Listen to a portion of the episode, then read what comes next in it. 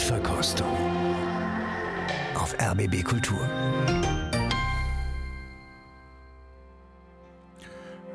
Herzlich willkommen, ich bin Christian Detig und begrüße Sie zu zwei Stunden Romantik pur. Wir hören das Violinkonzert von Max Bruch. Drei Violinkonzerte hat Bruch insgesamt geschrieben, trotzdem ist das hier das Violinkonzert von Max Bruch. Wir klären nachher, warum.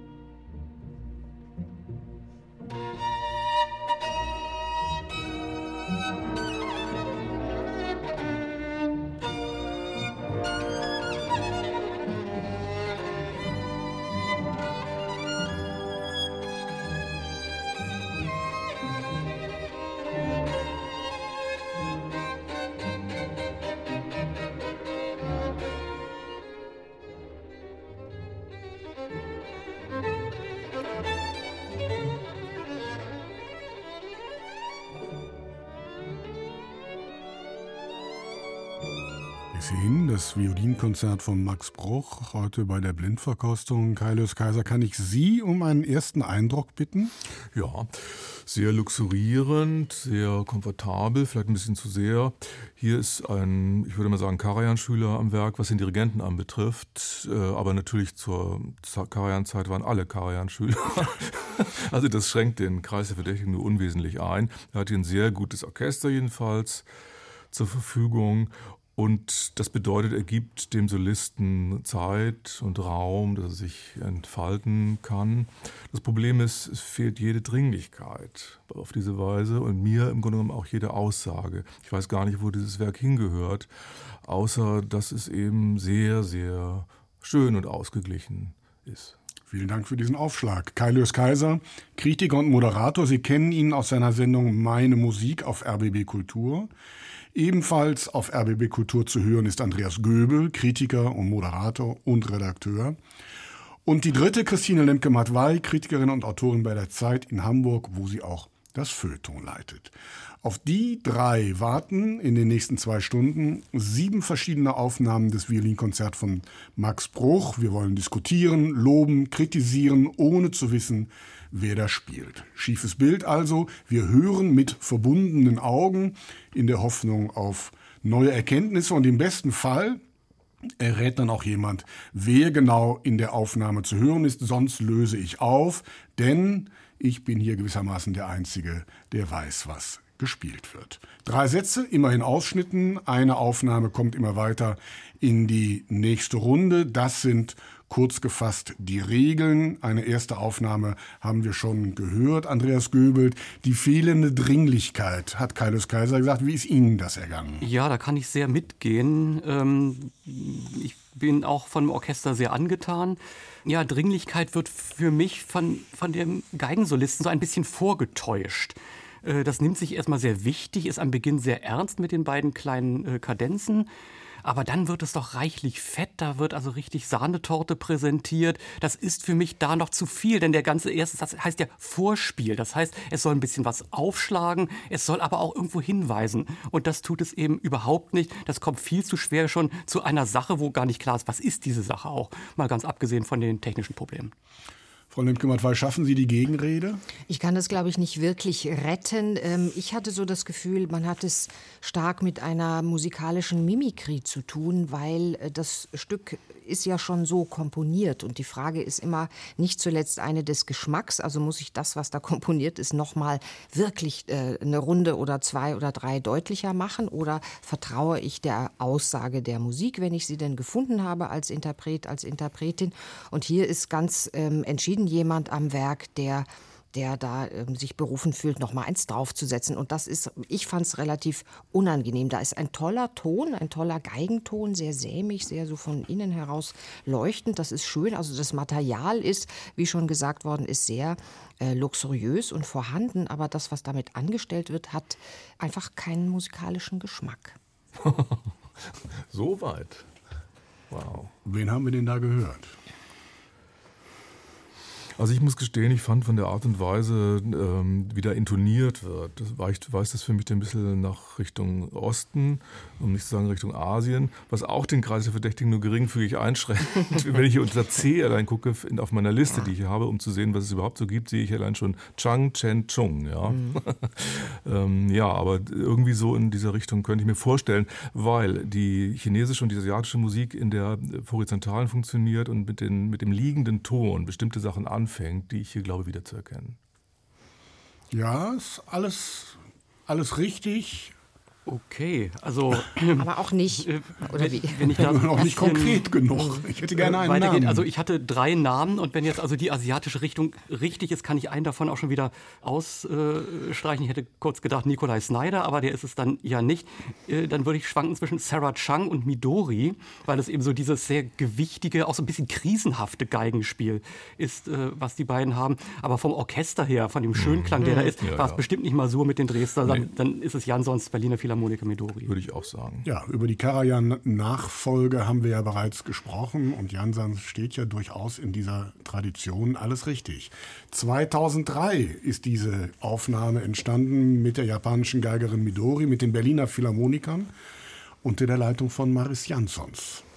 Ja, äh, da ist eine äh, kleinere oder größere Ratlosigkeit, mhm. glaube ich, vor dem Werk am, ähm, ähm, im Spiel. Also ähm, vielleicht traut man ja dieser ähm, Sahnetorte, die das Werk ohnehin darstellt, nicht. Und Midori ist ja eine eher ähm, komplizierte Frau, eine Intellektuelle an ihrem Instrument, wenn man so weit gehen möchte. Und ich glaube, die hat da, ähm, die hat da ein Problem. Und ja, das hört man. Auch eine Interpretin, die auch wieder in Krisen geschlittert ist, sich ja. auch wieder da rausgezogen hat, aber eben dann versucht hat, mit irgendeinem, äh, mit irgendeinem Schwergewicht äh, noch was zu reißen. Und das ist hier eben leider nicht so geglückt. Mhm.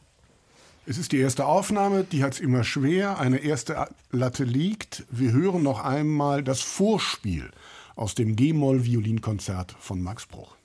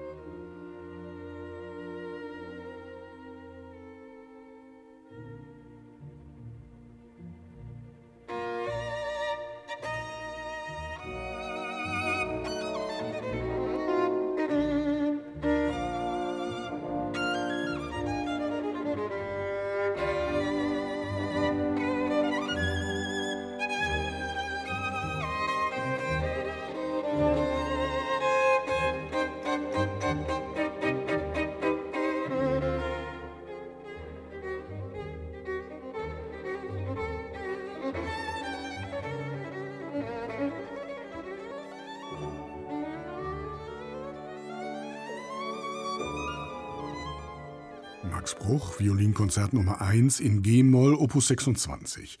Uraufgeführt 1868. Damit liegt das Konzert ziemlich genau in der Mitte zwischen den Violinkonzerten von Mendelssohn und Brahms und wie Sie gehört haben, hört man das auch. Sehr elegisch, sehr romantisch und melancholisch. Wie bei Mendelssohn geht der erste in den zweiten Satz nahtlos über. Wie bei Brahms wird es nachher im dritten Satz ein wenig ungarisch. Es gibt zwei Fassungen. Die zweite Fassung entstand mit der Unterstützung des Geigers Josef Joachim und ist die heute gültige. Das Werk ist formal recht kompakt, alles sehr übersichtlich, die Melodien fließen schön und selbstverständlich, die Instrumentierung ist ausgesprochen fein und damit ist eigentlich schon alles gesagt. Das Konzert ist äußerst beliebt und gehört zu den großen Violinkonzerten des 19. Jahrhunderts. Und es ist das einzige Werk, das von Max Bruch die Zeiten wirklich, wirklich überdauert hat. Das war schon zu Lebzeiten so. Bruch hat sich immer wahnsinnig geärgert, dass alle Welt immer nur dieses Konzert spielen wollte. Das Violinkonzert hat gewissermaßen alles andere überdeckt. Andreas Göbel, wie kann das sein? Max Bruch war ja kein mittelmäßiger Komponist und trotzdem nur dieses Konzert. Naja, das hat im Wesentlichen zwei Gründe. Zum einen äh, war Bruch schon zu seinen ja, eher früheren Zeiten eher ein konservativer Geist, der versucht hat, das hört man ja auch in diesem ähm, Violinkonzert, den Geist von Mendelssohn weiterzutragen. Und das hat er eben durchgehalten bis zu seinem späten Tod 1920, wenn man überlegt, was da dann schon komponiert wurde. Also ähm, er war dann im Grunde absolut old-fashioned. Äh, hinzu kommt eben auch noch, dieses erste Violinkonzert ist einfach äh, ein gewisser Geniestreich. Das, was Sie alles gesagt haben, die Melodik, die Kompaktheit, äh, das spricht für das Werk. Die anderen beiden Violinkonzerte haben zwar auch schöne Stellen, sind aber äh, in ihrer Form her zu ausufernd und äh, können dieses hohe Niveau eben nicht halten. Äh, hinzu kommt noch, es gibt ja auch noch ein viertes Violinkonzert von Max Bruch, das ist die schottische Fantasie, die aber auch deswegen, die kommt hin und wieder, aber sie wird auch deswegen nicht so häufig gespielt, weil sie exorbitant schwer ist für das Soloinstrument.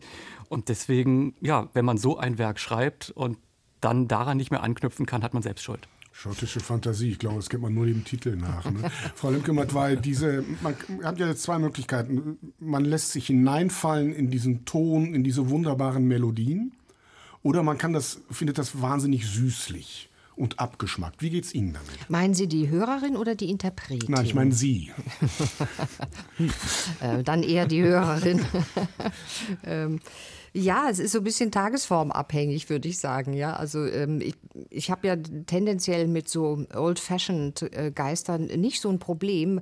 Und ich glaube, das ist noch vielleicht äh, hinzuzufügen als eine, eine dritte Facette des Erfolges, dass die Leute genau das eben gern haben. Also wenn eben nicht da einer antritt und sagt, hey, hier ganz progressiv, ich weiß, wie die Zukunft geht und ich weiß, was es geschlagen hat, sondern nein, ähm, ich drehe mich auf so einem kleinen, äh, etwas brüchigen Absatz nochmal um und schaue nach hinten ähm, und genieße das auch und tue mal so, dass äh, früher war alles schön, früher war alles besser, früher war alles Mendelssohn, äh, die unendliche Melodien, die auch nie aufhören, die mich so ein bisschen kalmieren, die mir gut tun, wenn ich das höre. Und ähm, heute ist das natürlich anders. Ich glaube, man ist einfach nicht mehr, leid, Klammer auf leider, Klammer zu, nicht mehr so naiv, ähm, um sich da wirklich nur reinfallen zu lassen. Es sei denn, man hat es mit Interpreten zu tun, ähm, die wirklich etwas ähm, wollen mit dem Stück und einen dann mitnehmen auf diese Willensreise. Das ist aber, glaube ich, wirklich, äh, wirklich schwer. Mal abgesehen davon, dass es auch technisch ist, jetzt hier auch nicht ganz so, ähm, ganz so easy äh, zu bewerkstelligen. Kommen wir gleich noch drauf. Kaius Kaiser, wenn man so ein populäres Stück hat, tausendmal gehört, holt sie das noch hinterm Ofen überhaupt hervor? Naja, das, ist, das Problem ist, ich meine, was jetzt die Kollegin gerade zugunsten von Bruch gesagt hatte, müsste dann ja eigentlich zugunsten aller Werke sprechen, die er komponiert hat. Das ist aber nicht der Fall. Es ist nur mit diesem Werk der Fall. Und das ist das Problem damit. Es ist eigentlich völlig heruntergekommen zu einem Vehikel für einen berühmten Geiger, der damit immer wieder ankommt. Was das Stück bedeutet, das merkt man auch in dieser Aufnahme jetzt gerade wieder, weiß der Dirigent überhaupt nicht, würde ich sagen. Da ist ganz völlig indifferent dazu. Und das ist auch meine Haltung inzwischen dazu. Ich weiß nicht viel über den Komponisten, über das Werk eigentlich auch nicht, krieg's immer wieder reserviert. Ich nehme es auch einigermaßen dankbar, Aber weil wird immer es denn ein so Geiger. gespielt, ja, jetzt es so wird im immer. Konzertalltag? Ich würd, also ich meine, gut, wir müssen Wirklich? dazu sagen, Geige, wenn er überhaupt kaum noch eingeladen, ja, gemäß an Pianisten. Das äh, beschränkt die Sache wieder ein. Aber wenn schon, dann Sibelius oder Bruch sozusagen oder noch ein paar Ja, andere. Brahms, ne? Ja, Brahms, Mendelssohn, ja. Und damit hat sich aber auch dann Tschaikowski. schon. Tschaikowski, ja. Das haben wir sie alle genannt, glaube ich. Und das ist ja eigentlich ein Armutszeugnis. Wie hat Ihnen denn die Aufnahme gefallen, die Sie gehört haben? Viel besser als die erste. Und zwar deswegen, weil ich hier viel mehr Struktur gehört habe von der Geige her. Der hat viel mehr angestellt ähm, damit und war dabei zugleich bescheidener. Ich habe ganz toll gefunden diesen bittersüßen Ton, den er findet da. Das hat mir sehr gut gefallen. Und ich habe eben Knochen und Sehnen und Rückgrat und auch Kno und Gelenke vor allen Dingen auch äh, hören können, was ich für einen großen Vorteil finde bei diesem Werk. Dadurch, dass dadurch, dadurch wird es eben dann nicht so fett und so. Fett hatte die Aufnahme auch, aber nur in Gestalt des Orchesters.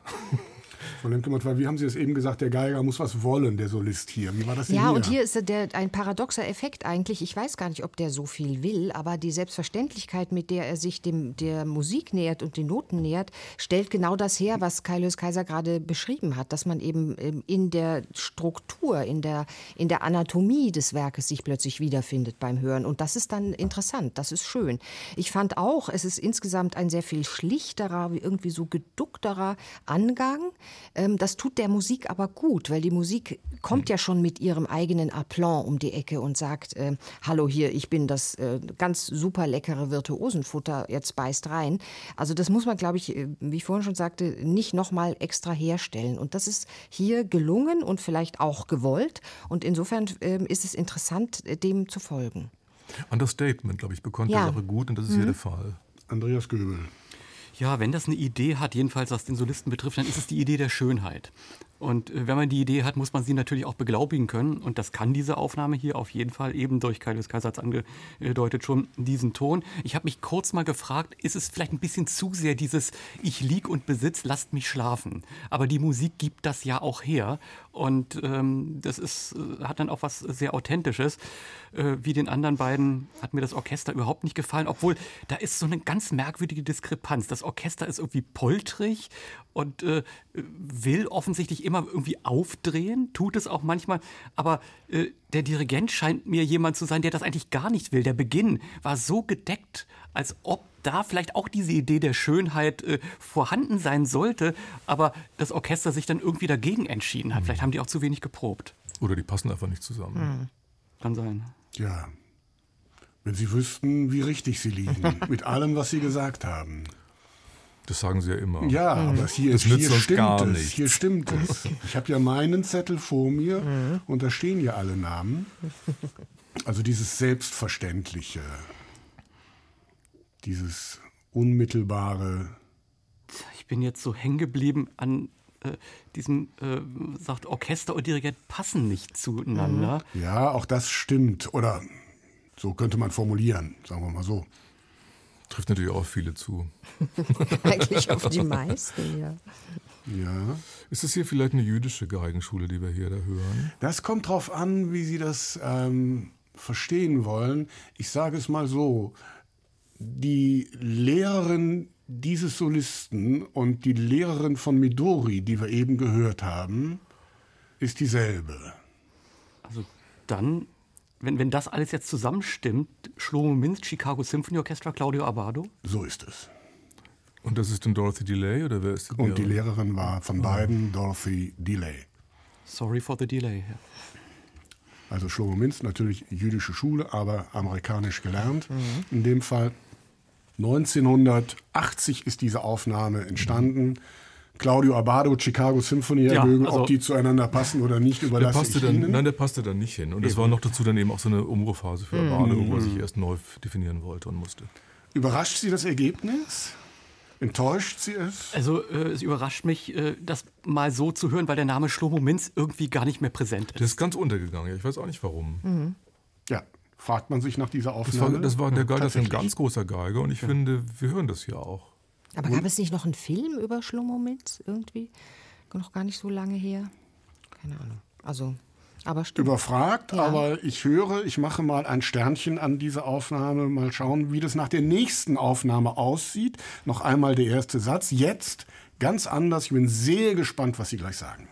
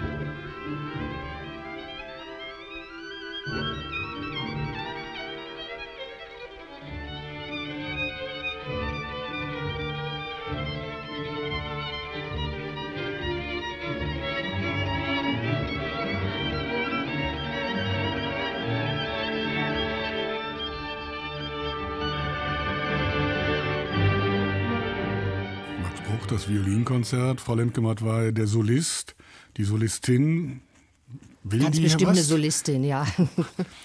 Will er hier was? Will er hier was? Ähm, weiß ich gar nicht, ob das so die, die Frage an dieser Aufnahme ist. Also natürlich schmunzelt man so ein bisschen, weil es sich um eine historische Aufnahme handelt ähm, und das Ganze doch sehr viel, äh, wie soll ich sagen, in diesem Fall in der Tat eine gewisse Süßlichkeit atmet. Es ist schon eher fein herb, äh, äh, um das überhaupt so zu formulieren. Andererseits finde ich, hat der Solist ähm, ähm ein sehr, sehr viel Eleganz am Leib. Das gefällt mir. Ähm, bei den rhythmischen Stellen hat man das Gefühl, es ist immer so ein bisschen auf dem Trampolin gehüpft, um das auch dann deutlich zu machen. Insgesamt aber überwölbt wird die Aufnahme von einer Melancholie, von der ich nicht weiß, ob sie ähm, einfach in meinem Ohr sitzt, weil ich denke, eine alte Aufnahme, die natürlich, wenn wir äh, vorhin äh, gehört haben, äh, Todesjahr von Max Bruch ist 1920 gewesen, dann ist das natürlich noch nahe dran an dem lebenden Menschen unter Umständen. Also nicht ganz nah dran, aber doch näher, als wir das heute sind. Ähm, und auch das macht so etwas bei aller vielleicht ähm, ja, stilistischen Verderblichkeit äh, dieser Aufnahme rührt mich das irgendwie an. Also es ist eine große, großer melancholischer mhm. Atem. Mhm. Hat allerdings schon auch so ein bisschen so filmmusikalische Momente, das Ganze. Andreas Göbel, Christine Lemke, da ist jetzt eben Sie auf die Stimmung gegangen. Wie ist Ihnen das? Ja, ähm, ich würde es äh, sogar vielleicht noch eine Idee positiver sehen. Denn ich denke, das kann dieses Konzert alles vertragen. Diese Grundanlage durch das Orchester, ja, das hat Pathos. Aber äh, es ist auch nicht nur so ein Begleiten, sondern es geht mit. Es hat einen guten Motor und da kann sich der äh, Solist sehr gut äh, drauf ausruhen. Denn natürlich hat es dieses Virtuose, aber es überzieht den Bogen nicht, es überspannt den Bogen nicht. Es kann sich auch ein bisschen zurücknehmen. Es hatte wirklich leichte Passagen und äh, ich kann mir vorstellen, dass es gerade aus der Zeit sehr viele Aufnahmen gibt, wo eben richtig die Virtuosenkeule rausgeholt wird. Und das war hier nur sehr gering und insofern ähm, hat mich das für die alte Aufnahme eher positiv überrascht. Kaiser, als es eben losging, haben Sie gesagt, ah, es rauscht. Das war ironisch gemeint. Ah ja, sagen Sie. Ach, plötzlich, ja. Naja, also sehr, sehr rumpelig und pumpelig.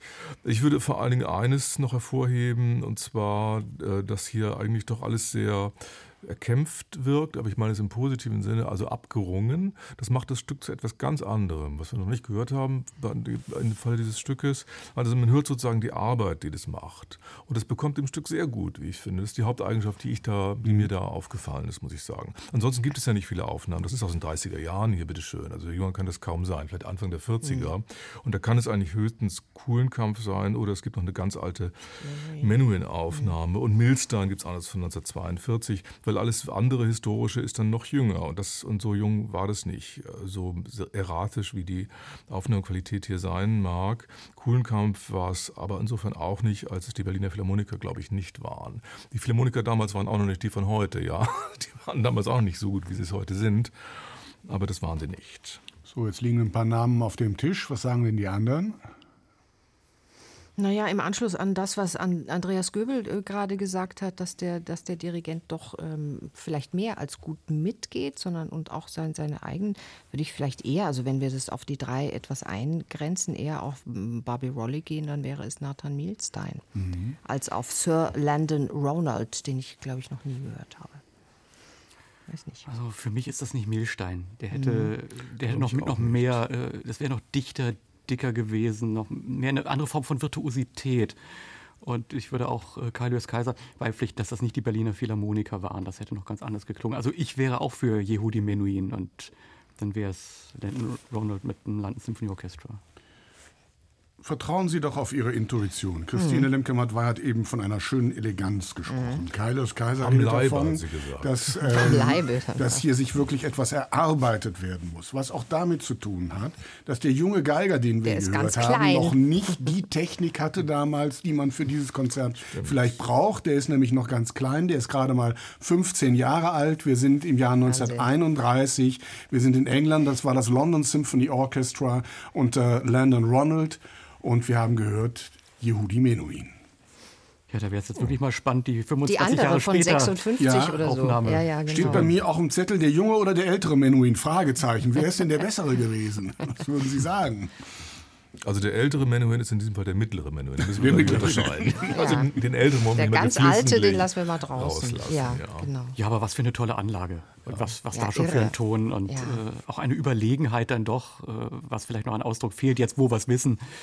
Aber, Ja, aber so ein musikalisches Wissen oder so ein, Ja. wo kommt das her, ja? Irre. Aus diesem kleinen Aus diesem Finger, den kleinen ich gerade Finger unter anderem, ja, genau.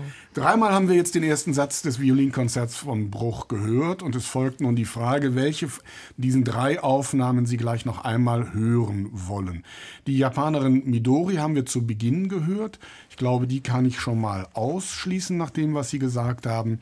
Ähm, fällt die Entscheidung also zwischen Shlomo Minz und Yehudi Menuhin. Welche Aufnahme kommt in die nächste Runde? Also gegen Minz spricht leider, dass Abado hier so vergleichsweise positionslos agiert, würde ich denken. Das würde für Menuhin sprechen. Ja, geht mir ähnlich. Also ähm, im Orchester bin ich überhaupt nicht zufrieden. Und hier habe ich auch bei Menuhin und dem Landessymphonieorchester habe ich auch das Gefühl, dass es gut miteinander äh, musiziert ist. Von daher wäre das auch mein Votum. Damit Ja, Sie es gleich auch sicher wiedererkennen, ne? Ja, genau. wenn es wieder rauscht. Wir sind doch immer für die jungen Interpreten. Also, Yehudi Menuhin, die Entscheidung ist gefallen, kommt eine Runde weiter. Die nächste Aufnahme, also jetzt die vierte Aufnahme mit dem zweiten Satz, der unmittelbar aus dem ersten herauswächst. Und hören Sie mal, was für eine schöne Melodie.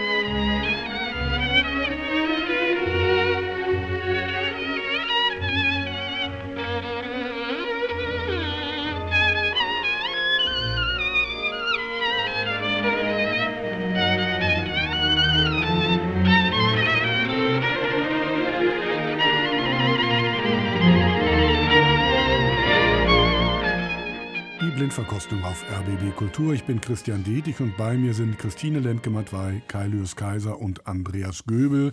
Gemeinsam hören wir heute das Violinkonzert von Max Bruch. Wir sind beim zweiten Satz und bei einer Aufnahme, Frau Lemke-Matwei, die Ihnen gut gefällt die mir gut gefällt nach wie vor. Das ist ja unsere, unsere, ähm, der Rucksack, den wir mitgenommen haben aus der ersten Runde. Und darin befindet sich die Aufnahme des jungen Yehudi Menuhin aus dem Jahr 1931.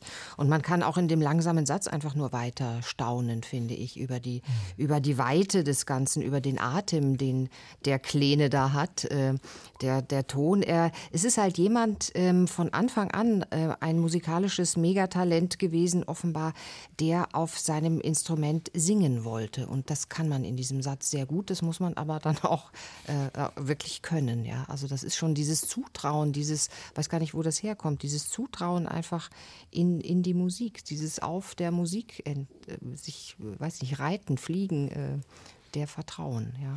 Andreas Göbel, ich wundere mich ein bisschen, Aufnahmedatum 1931, dass es nicht schmalziger ist. Ja, wundert mich auch. Ich denke, wenn wir jetzt andere Aufnahmen hätten, so aus der Zeit, ähm, jetzt irgendwie wir in Eustrach hätten, Heilfetz hätten, äh, würde es noch ganz anders klingen. Aber naja, klar, das ist eben auch so eine gewisse Unbefangenheit. Und äh, die hört man hier eben tatsächlich, wie Christine Lemke-Matwei auch schon gesagt hat. Äh, wenn ich dann doch auf ganz hohem Niveau ein bisschen mäkeln darf, äh, wo es dann wirklich nur dieses Melodische hat, da funktioniert es richtig gut. Da hat es so dieses im positiven Sinn naive. Dann, wenn es so ans Figurieren geht, da ist es dann schwierig. Denn äh, wo Max Bruch halt dann immer nur ja, so ein paar Tonwechsel äh, geschrieben hat und das so ausfiguriert, ja, mehr ist es dann eben auch nicht. Und da wäre eben äh, die Ideallösung gewesen, ein bisschen zurückzugehen, so hinters Orchester und zu sagen, okay, jetzt wird so ein bisschen variiert, äh, das muss nicht mehr so diese, jeder Ton ist wichtig und jeder Ton hat äh, äh eine große Seele. Äh, das ist hier nicht mehr. Also da kippt dieses Naive dann leicht ins leicht Unangenehme. Das ist wie in Mozarts Zauberflöte. Wenn man äh, bei der Bildnisarie zu viel macht, dann äh, gerät es gleich äh, ins Fremdschämen hinein. Und hier ist es nicht so weit, aber Vorsicht. Kaius Kaiser. Also ich glaube, die Tontechnik gab das gar nicht her, 1931 jetzt solche sagen, Feinheiten mhm. da auszuprobieren. Also was ich toll finde, ist der ungemeine Ernst, der da herrscht, ohne dass Trübsinn geblasen wird. Ich weiß wirklich nicht, wo der das herholt. Ja, das ist kein Schüler, das ist auch kein Kind oder kein junger mhm. Mann. Das ist eigentlich einfach genial, würde ich schon sagen. Also ich bin ganz erstaunt. Ich wusste nicht, dass der so gut war, um es so deutlich zu sagen. Schön.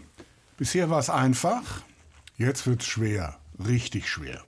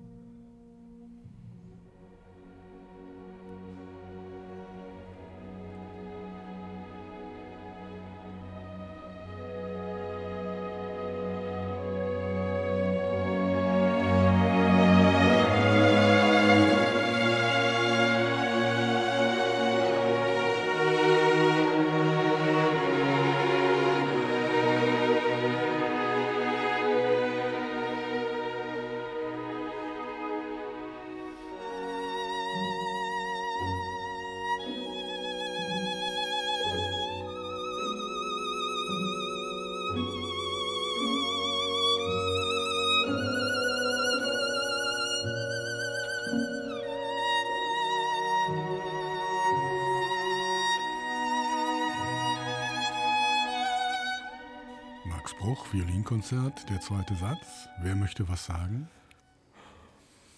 Wer wagt sich vor? Tja, da gibt es nicht viel zu sagen. Die Sache ist eigentlich eindeutig. Es ist, äh, also äh, ich fange mal mit dem, was man ganz kurz sagen kann, an. Vom Orchester kommt gar nichts. Das ist nur Hintergrund und flächig, also ganz ähm, nichtssagend. Ja, und der Solist, ja, da ist jeder Ton gedrückt. Es ist auch kein schöner Ton. Das ist so gewollt. Das ist so jemand, der offensichtlich meint, man müsste diesem Werk noch irgendwie helfen und mhm. es besser machen, als es ist. Und das ist natürlich genau der falsche Ansatz. Ich fühle ich fühl mich auch so, ja, klingt so vordoziert, so abgearbeitet. Mhm. Und über die Vibrati will ich gar nicht sprechen. Also wenn ich jetzt ganz böse bin, ein bisschen besserwisserisch. Und das ist hier nicht gut. Er glaubt, dem Werk helfen zu müssen und weiß sich selber nicht zu helfen dabei. Mhm. Das ist das Problem. Ich meine, das ist schon ein Mittelklasse-Geiger, ist nicht schlecht, aber ich finde auch so einen etwas blässlichen, verätzten Ton. Teilweise habe ich hier eine schöne Schlichtheit äh, gehört, aber dann fängt er eben so fürchterlich an zu empfindeln. Ja? Also da irgendwie so zu, also in, auf der Gefühlsebene zu forcieren. Und das ist immer scheußlich, würde, würde ich grundsätzlich sagen. Und das Orchester macht genau das Gleiche das verdoppelt sozusagen die Leistung des äh, Solisten, so als wenn es eine Tondichtung wäre, als wenn es das Heldenleben sei oder so. Ist aber nicht das Heldenleben. Also das ist nichts.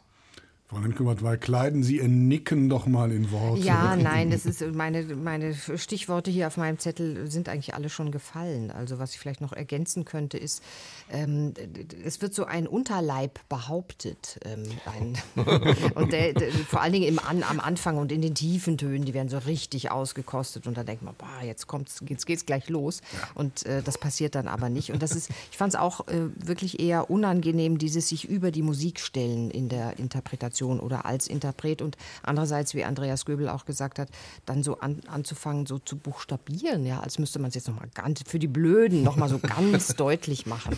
Also das ist eine eher ungute So kriegen Mischung. wir uns nicht.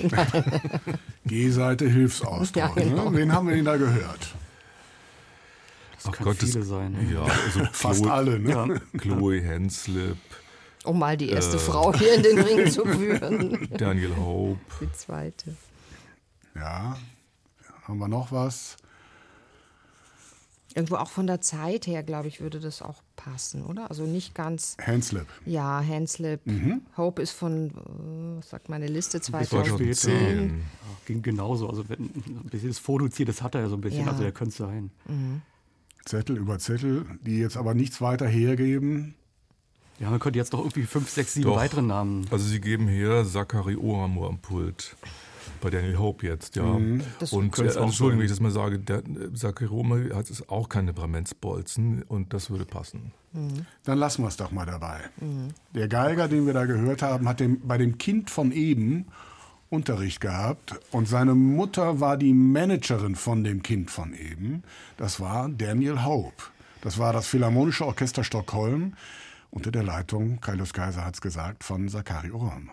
Naja, aber es ist eben so, Daniel Hope macht ja sehr viele Alben, äh, wo er so Musik wieder hervorholt, äh, wo man eben auch ein bisschen unterstützen muss. Und äh, also dieses Konzeptdenken, das hat er ja sehr stark. Und äh, hier bei Mendelssohn ist es eben einfach am falschen Werk. Bruch. Äh, Entschuldigung, ja. Bei Mendelssohn wäre es auch am falschen. Platze, glaube ich.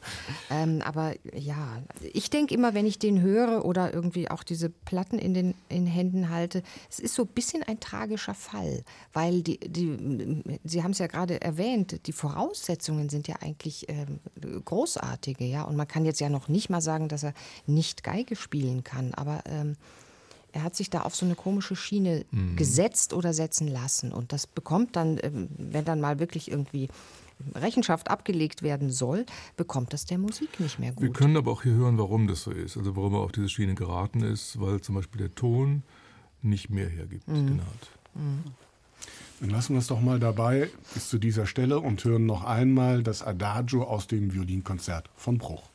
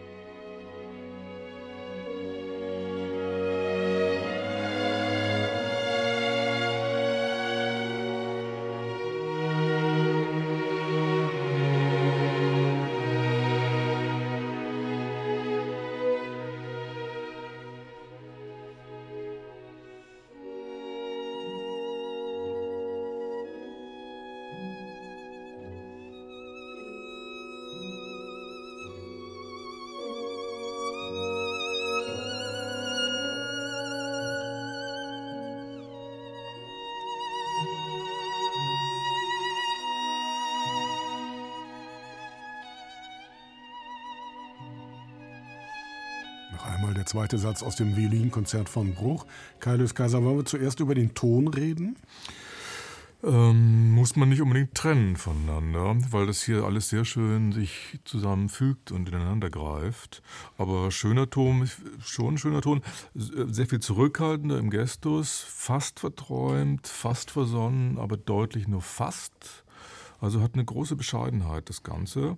Und dahinter, finde ich, eröffnet das Orchester so einen ganzen Landschaftsprospekt. Ich kann es nicht anders beschreiben. Das Orchester klingt ganz toll für meine Begriffe. Recht dunkel, sehr differenziert, schön ausgefeilt. Ich bin sehr angetan davon. Andreas Göbel, Sie nicken. Ja, da kann ich sofort mitgehen, äh, wie das hier auch wirklich äh, komplett und gemeinsam gedacht ist. Wo äh, kommt man mal ein bisschen hervor? Wo tritt man auch hinter das Orchester zurück? Auch gerade ähm, was bei dem ja, im positiven Sinne naiven Yehudi Menuhin äh, mir nicht so ganz gefallen hat, äh, wie gehe ich mit diesen Figuren um. Das bekommt so eine Dringlichkeit. Warum muss es hier bewegter sein? Das wird hier wirklich sehr gut begründet. Ja, und was das Orchester hier macht, es wird begleitet wie eine Opernarie. Wo gibt man doch ein paar Farben hinzu und äh, wo muss man einfach nur ein bisschen Fläche machen, ganz toll kontrolliert, ohne dass man es äh, wirklich merkt. Also das, das wäre für mich so ein Abado in deutlich besserer Form, als wir es äh, in der Aufnahme da mit Schlomo Minz hatten. Frau Lemke-Matwei. Ja, ich würde es ähm, fast ein bisschen umdrehen und sagen, ich hatte den Eindruck, der Solist spielt mit dem Orchester. Also nicht nur das Orchester begleitet ihn, sondern ähm, ja, die haben, äh, vor allen Dingen haben sie äh, etwas miteinander zu tun, was die meisten Aufnahmen, die wir vorher gehört haben, nicht miteinander zu tun hatten. Und das ist sehr, das ist interessant und schön zuzuhören. Und der Grundgestus des Ganzen hat eine große Zärtlichkeit. Also äh, auch äh, ist genau das, was Daniel Hope eben nicht hat. Nämlich, ich mache mich selber nicht wichtig, ich spiele mich selber nicht in den Vordergrund, sondern ich stelle euch die Musik vor und ihr hört selbst, ja, macht euch selbst ähm, einen Reim darauf, habt selber äh, Gefühle und Gedanken dazu. Und das ist, äh, das ist sehr schön, das ist auch sehr, sehr bewegend dann. Und was ich hier ganz deutlich höre, ist der Mendelssohn-Hintergrund. Mhm. Und das ist ja sehr schön. Ne? Mhm. Wen haben wir denn da gehört? Sollten jetzt nicht mehr viele in Frage kommen, nach dem, oh. was Sie gesagt haben. Ja. So von der Bescheidenheit ich, ich, ich. Hatte, ich hatte jetzt zwei Namen auf dem Schirm. Einmal dachte ich an Julia Fischer, das wäre dann mit Sinnmann, dem Tonhalleorchester Zürich. Äh, aber äh, wo Sie, Christian Dietrich, jetzt nochmal sagten, diesen Mendelssohn-Hintergrund. Das war Kaius Kaiser, oder, da habe ich nichts zu melden. Wo Kaius Kaiser jetzt sagte, äh, diesen Mendelssohn-Hintergrund. Und wenn das tatsächlich stimmt, äh, Ricardo Chailly hat ja, als er äh, mhm. Chefdirigent beim Gewandhausorchester Leipzig war, diesen Mendelssohn-Zyklus aufgenommen. Und ähm, nicht nur. Aber nicht auch. nur, aber der war eben auch richtig gut und äh, die haben den Ton getroffen. Und das hört man auch in dieser Bruchaufnahme. Da ist es Janine Jansen und das ist ja auch wirklich eine sehr überlegte und auch bescheidene Geigerin. Sie meinen, das Gewandhausorchester kann überhaupt nur Mendelssohn Nös spielen am Ende. Ach, ne, die Beethoven-Aufnahmen waren ja auch klasse ja, unter Chailly. Ja, ja. Nein, ich, ich dachte das sagen. in der Tat auch, Und die Brahms-Aufnahmen, ja. Hatte Nein, absolut, absolut einen Höhenflug gehabt. Ja, ja, Seine beste Zeit. Ja. ja, Moment mal, Sie wissen doch noch gar nicht, ob es richtig ist. Na klar. Doch, wir wissen das aber. wir sehen es an Ihren Augen und Ohren vor allen Dingen. Ich kann mich nur schwer verstellen. Alles richtig. Janine Jansen, Gewandhausorchester Leipzig, Ricardo Chailly. Ja, ganz toll. Man tolle ja. Jahre da. Ja. ja. Wunderbar, dann bin ich jetzt gespannt, weil wir kommen ja schon wieder zur nächsten Gretchenfrage, nämlich welche Aufnahme kommt jetzt in die nächste Runde, wo wir den dritten Satz hören wollen. Daniel Haub, den streiche ich mal von meiner Liste nach dem, was Sie gesagt haben. Bleibt also jetzt die Wahl zwischen Yehudi Menuhin und Janine Jansen. Frau Lemke-Matwei weiß ich schon. Genau, die ist immer für die Frauen. Nein, in diesem Fall, glaube ich, haben wir ähm, Yehudi Menuhin ähm, auch unsere, unsere Ehre erboten. Und insofern ähm, mhm. müsste er für mich nicht noch eine Runde weiter mitgenommen werden, sondern Janine Jansen, auch wegen Chai, vor allen Dingen wegen Chai. Die Herren, da bin ich sofort dabei. Wunderbar, dann ist diese Entscheidung gefallen. Wir hören den dritten Satz. Es wird ein wenig ungarisch.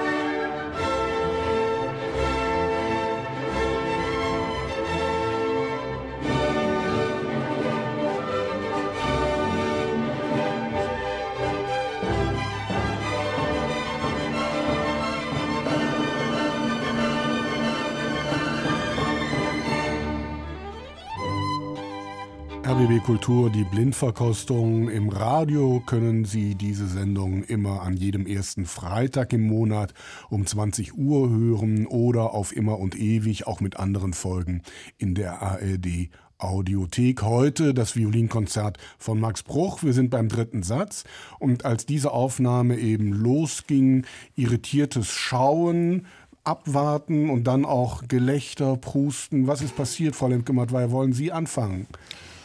Das ist sowas ähm, Unverkennbares gewesen und ähm, ähm, im Grunde fühlt man sich dann auch in seinen Erwartungen oder seinen, äh, seinen Klischees auch sofort ähm, bestätigt, wenn man die Aufnahme hört, wenn man diese Aufnahme hört. Also das ist schon mächtig auf, auf die Kacke gehauen. Äh, und wenn wir gerade sehr viel von Mendelssohn, von Zurückhaltung, von Bescheidenheit sprachen, dann sind das alles äh, Tugenden, die hier nicht so zum Tragen kommen. Also ich hatte. Was ist das denn für eine Aufnahme? Das ist, ich, ich würde sagen, das ist die Aufnahme mit Anne-Sophie Mutter äh, aus dem Jahr 1980, Berliner Philharmoniker und Jetzt Herbert doch von Würde? Karajan. Ich sage, ich, habe ja hier nichts zu sagen. Also ich denke, es ist die Anne-Sophie Mutter Aufnahme, die, wo sie ja auch noch jung war, ja, äh, bitteschön, noch, noch, äh, noch keine 20 war sehr jung war ähm, und natürlich da aus ihrem Herzen auch keine Mördergrube macht. Das sei ihr ja auch zugestanden.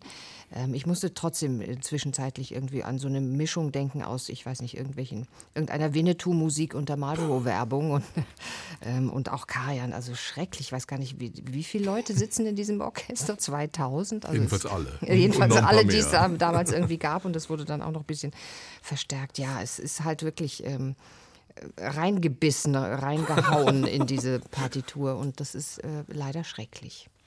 Was ist denn dieses Schreckliche an dieser Aufnahme, Andreas Göbel? Ja, ich habe mich äh, an zwei Bilder erinnert gefühlt. Also einmal ist es so ein Storch im Salat, sehr starksig. Das ist ja ziemlich durchgespielt mit wenig äh, Rubato. Aber ja, das äh, bekommt dann so dieses etwas äh, zickige. Und äh, dann ist es schon das, was bei Anne-Sophie Mutter äh, später noch viel schlimmer werden sollte, nämlich dieses Bodybuilder-Geigenspielen. Immer mit so viel Muckis drauf, auch wo es überhaupt nicht angebracht ist. Tja. Aber ich bin überrascht, dass sie das damals schon hatte. Ich finde das auch. Also diese zahlreichen Guck-mal-Momente. Ja, guck mal, wie, doll, wie doll ich das mache. Eigentlich ein bisschen exhibitionistisch, wie ich sagen muss. Aber dass sie das so früh auch schon hatte, was wir jetzt heute an ihr Hätte ich auch erwartet, wenn man äh, dann denkt, dass die früheren Aufnahmen auf jeden Fall die besseren Ja, sind, aber ja, dass ja. es dann schon so schlimm ist. Aber würde man nicht einem jungen Menschen das eher zugestehen und zu sagen, okay, und dann kommt irgendwie äh, irgendwann das Hirn dazu und man setzt sich auseinander, Ja. man reflektiert mehr und dann verändert sich auch das Spiel. Das ist ja bei ihr jetzt auch nicht so ja, auf jeden Fall natürlich Ja. zugestehen. Und ich meine, äh, aber man sieht, auf welchem Niveau ein junger Mensch spielen kann. Wir haben es mit Yehudi Menuhin Ja. gehabt. Das war noch einmal eine ja, Wunderkind-Aufnahme. Die Geigerin ist 17 Jahre alt, um es genau zu sagen, als diese Aufnahme entstand, 1980. Anne-Sophie Mutter, der Dirigent ist etwas älter zu der Zeit, Herbert von Karajan, die Berliner Philharmoniker. Aber was für eine Geigerin, die Sie drei nach drei Tönen sofort erkennen, was Yehudi Menuhin nicht Ja, geschafft Entschuldigung, hat. aber wir haben sie an ihren Marotten erkannt und nicht an ihren Tugenden. Naja, das ist dann nicht äh, Können, sondern Kult. Es ist schon auch, da, also man kann, man kann sie jetzt irgendwie nicht ganz in, in Grund und Boden äh, reden, glaube ich. Äh, Die Anlagen, auch der Ton, Ja, der ist toll, ja da. Der ist, also das ist ja schon Ja, das auch Talent ist wirklich natürlich ein, ein, ein irres Wunder. Also es ist wirklich äh, ein Wunder und nicht nur ein, ein Wunderkind. Aber ähm, sie macht dann zu wenig oder das Falsche daraus. Und, und das ist ein bisschen auch so was Tragisches an der, an der Gestalt. Sie hat es ja dann immer mal auch wieder versucht, auch so kammermusikalisch da zu anderen Begriffen zu kommen und äh, so richtig funktionieren tut es nicht. Und diese Marotten hat man ihr damals noch abgenommen als 17-Jährige und später nicht mehr verziehen. Ja, so als Schwarzwald, richtig? Schwarzwaldmädel auf der Bühne, da hat, hatte man doch Freude daran. Naja, und wenn so Karajan mit einer jungen Geigerin kommt Karajan, und ja. äh, sie präsentiert, äh, da wurde viel geschluckt. Wir müssen aber natürlich sagen, wir haben ihr das nicht verziehen und nachgesehen heutzutage, weil Das die, stimmt. die Geigerin ist nach wie vor hochgradig populär und ein Superstar. Aber die Kollegen, das muss man sagen, und Kolleginnen sind sich alle einig in dem Sinne, wie wir es hier sagen, mehr oder weniger. Dann lassen wir es mal an dieser Stelle so stehen und hören noch einmal den dritten Satz und gleich will ich wieder von Ihnen wissen, wen wir hier hören.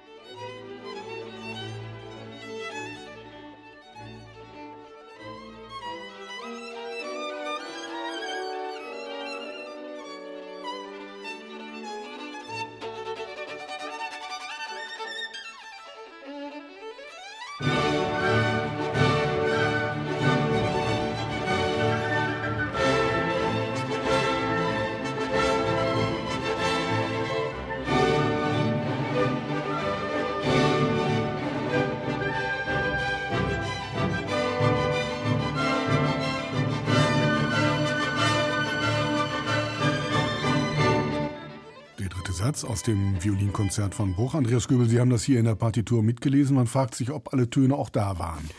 Ja, äh, danach habe ich gar nicht geguckt, weil das hier eigentlich egal ist, weil es musikalisch so überzeugend ist. Was ich hier überhaupt gehört habe, äh, dass die Einleitung des Satzes eigentlich eine Überleitung ist. Deswegen ja auch das Tonartenverhältnis. Es kommt ja aus dem S-Dur des langsamen Satzes und leitet dann wieder zum äh, G-Dur des äh, Finales.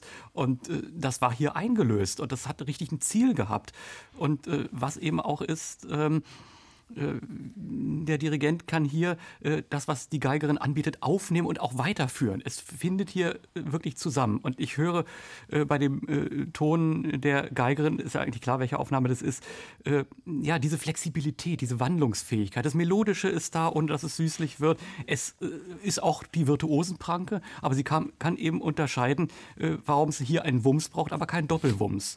Und diese Energie hat es und das weiß sie und das spricht für die hohe Qualität dieser diese Aufnahme. Und wieso ist klar, was das für eine Aufnahme ist? Ja, dass die die damit rübergenommen haben. Das Sind ist, Sie sicher? Ist hier auch so, so ein bisschen so diese, äh, Sie sagten ungarisch, aber äh, so ein bisschen hat es auch was von Italianita, was Riccardo Schiayi ja auch haben kann. Und wegen des fehlenden Doppelbums, ist das klar. Verstanden. Wollen Sie sonst noch etwas zu dieser Aufnahme sagen, Herr Jens Kaiser? ich kann dem nur beipflichten, es hat eine Virtuosität, es hat aber auch eine Delikatesse dabei. Und ich finde eine große Geschmackssicherheit eigentlich. Das Ineinandergreifen äh, ist hinreichend beschrieben worden. Was man vielleicht einschränkend sagen könnte, ist, dass es fast schon ein bisschen spitzentüchleinhaft oder rokokös anmutet für mich. Was ich aber gar nicht so uninteressant finde, weil eben darin wiederum ein Mendelssohn-Echo sich abbildet. Mendelssohn war auch nicht Rokoko, ist schon klar. Aber hat, hat noch, also wenn überhaupt irgendwo noch im 19. Jahrhundert was vom Rokoko übrig geblieben ist, dann bei Mendelssohn. Das höre ich hier äh, dreimal gebrochen, sehr raffiniert. Frau Sie nicken. Ja, ich dachte, das Rokoköse, das sei eher so das Paprikapulver, was so ein bisschen drüber gestreut wird, um zu sagen, hallo, wir sind aber in Streuer, Ungarn. Aber wir der sollten, Streuer. Ja, der Streuer. Wir sollten uns hier äh, etwas ungarisch gebärden. Also mir hat das auch wieder sehr gefallen. Es hat eine Werf, es hat so eine ähm, ja, äh, Munterkeit ist eigentlich ein zu harmloses Wort und vor allen Dingen hat es etwas, es hat so ein Augenzwinkern und einen Humor. Es nimmt sich nicht zu ernst. Es nimmt die Musik ernst, aber es nimmt sich bei, bei all diesem virtuosen Gehühnere da einfach nicht zu ernst. Und das ist wiederum, entspannt einen sehr als äh, Zuhörerin. Alles richtig, alles schön. Das war noch einmal Janine Jansen und Ricardo Chailly. 2006 ist diese Aufnahme in Leipzig entstanden. Schauen Sie doch mal auf Ihre Listen. Was fehlt denn jetzt noch? Unendlich viel, die Listen sind aber auch voll, nichts. Ja. ja. Die, Listen ist, sind das, wirklich die sind voll. voll mit Sachen, die aber Mhm. auch überflüssig sind, muss ich Naja. Frank-Peter Zimmermann würde mich schon mal interessieren, Ja. wie der Ja. das Werk geht. Ja, Frank-Peter Zimmermann. Naja, und dann die großen die Namen. Klassiker, äh, oder? Arthur So, Grumiaux ja. oder Itzhak Perlman, Ja. Jascha Heifetz, Igor Eustra. Östra, vielleicht sogar Perlman, ja. Mhm. Das sind also alles die Sachen, die Sie erwarten würden. Für Sie habe ich zum Schluss natürlich noch was Besonderes herausgesucht. Zum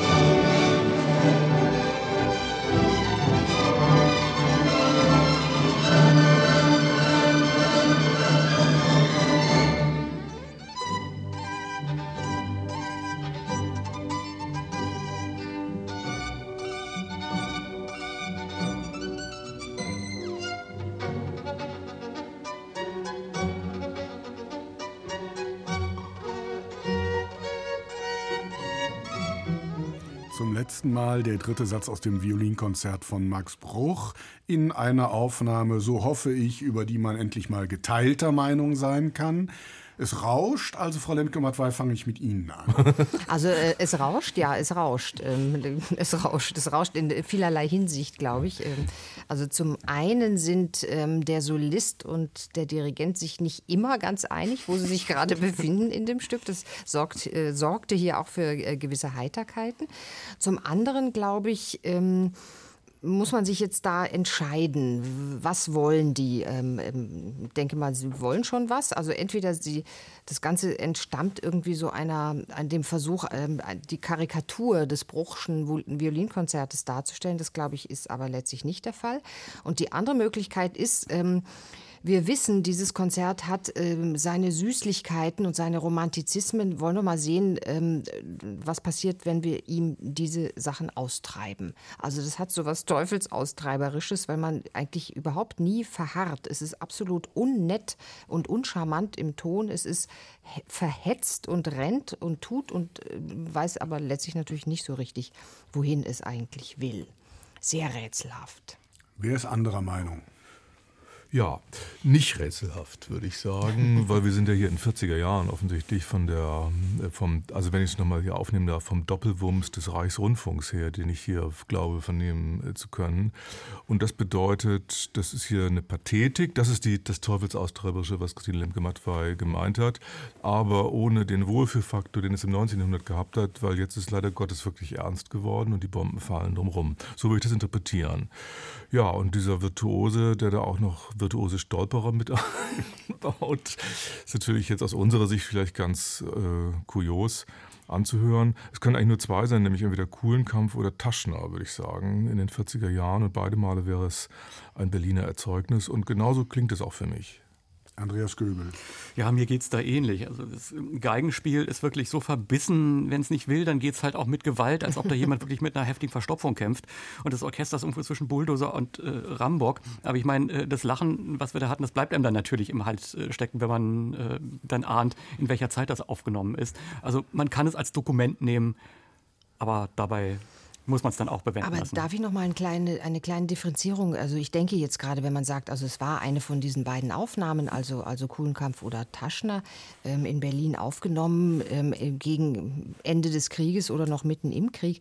Wenn ich, wenn ich da an die Winterreise von Peter Anders denke, die zur selben Zeit hier auch aufgenommen worden ist, dann hat das auch etwas Furchterregendes, wenn man weiß äh, um die zeitlichen Umstände. Aber dieses Furchterregende so hineinzupressen in eine Musik, die damit gar nichts zu tun hat, finde ich hier schon äh, schwierig. Naja, es ist vielleicht das falsche Stück in der Zeit gewesen. Ja. Wenn ich die Winterreise Anfang 1945 ja, mache, dann äh, kann ich da, äh, habe ich da so viel, was da einfach zusammenpasst, mhm. schon mal von der Grundanlage her. Und hier ist es eben ein Kehr-aus-Finale. Äh, das muss ein bisschen was Heiteres haben und dass das dann eben aus nachvollziehbaren Gründen daneben geht, ja.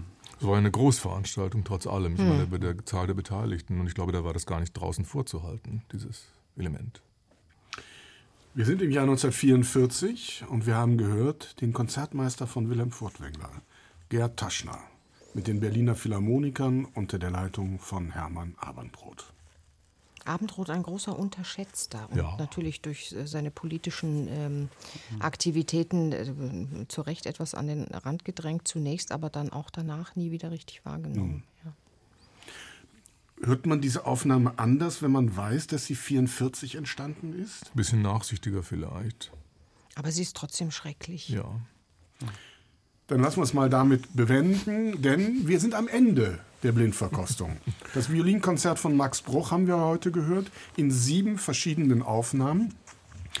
Wir sind am Ende und damit, wie gesagt, bei der Frage, welche Aufnahme von diesen sieben bekommt von Ihnen das Krönchen aufgesetzt. Welche wollen wir zum Schluss noch einmal hören? Und während Sie sich sortieren und sammeln, lasse ich die sieben noch einmal Revue passieren. Ich beginne mit der ältesten. Das war Yehudi Menuhin aus dem Jahr 31. Dann Gerhard Taschner aus den 40er Jahren, haben wir eben zum Schluss gehört. Die beiden Aufnahmen aus den 80ern, Schlomo Minz und Anne-Sophie Mutter. Und dann die jüngeren Aufnahmen Janine Jansen, die Japanerin Midori und Daniel Hope. Wobei ich gerade sehe, dass ich Daniel Hope, glaube ich, schon mal hier durchstreichen kann. Welche Aufnahme wollen wir zum Schluss noch einmal hören? Das haben wir jetzt zwar schon gehört, aber ich wäre nach wie vor für Janine Jansen und Chai mit Gewandhausorchester. Aber ja, ich glaube, wir haben selten so einen klaren Sieger Ja. gehabt. Ja, kann ich auch nicht anders sagen. Das müssen wir haben. Wunderbar, dann war das ja eine schnelle Entscheidung. Vielen Dank dafür. Wir hören also jetzt noch einmal Max Bruch, das Violinkonzert. Es spielt Janine Jansen, das Gewandhausorchester Leipzig wird dirigiert von Ricardo Chailly.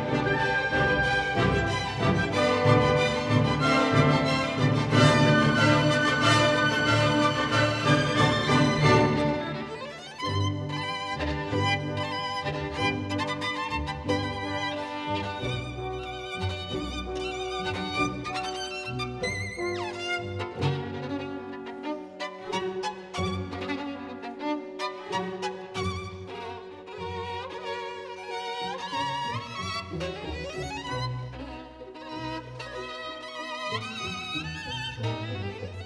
you.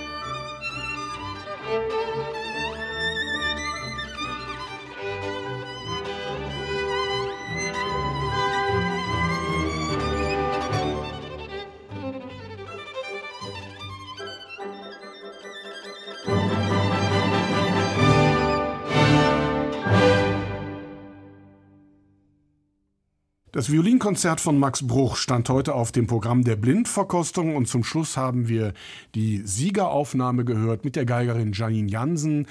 Gespielt hat das Gewandhausorchester Leipzig unter der Leitung von Ricardo Chailly. Diese Aufnahme haben ausgewählt Andreas Göbel, Kaidius Kaiser und Christine Lemke-Matwei. Vielen Dank dafür. Ich bin Christian Detig und bedanke mich für Ihr Interesse und verabschiede Sie mit zwei Hinweisen. Die nächste Folge der Blindverkostung gibt es auf RBB Kultur immer am ersten Freitag im Monat um 20 Uhr. Und wenn Sie nicht genug davon bekommen können, gehen Sie am besten in die ARD Audiothek. Das ist eine App, die Sie sich ganz einfach runterladen können. Da finden Sie diese und auch noch weitere Folgen dieser schönen Sendung. Viel Spaß beim Hören und bis dahin eine schöne Zeit.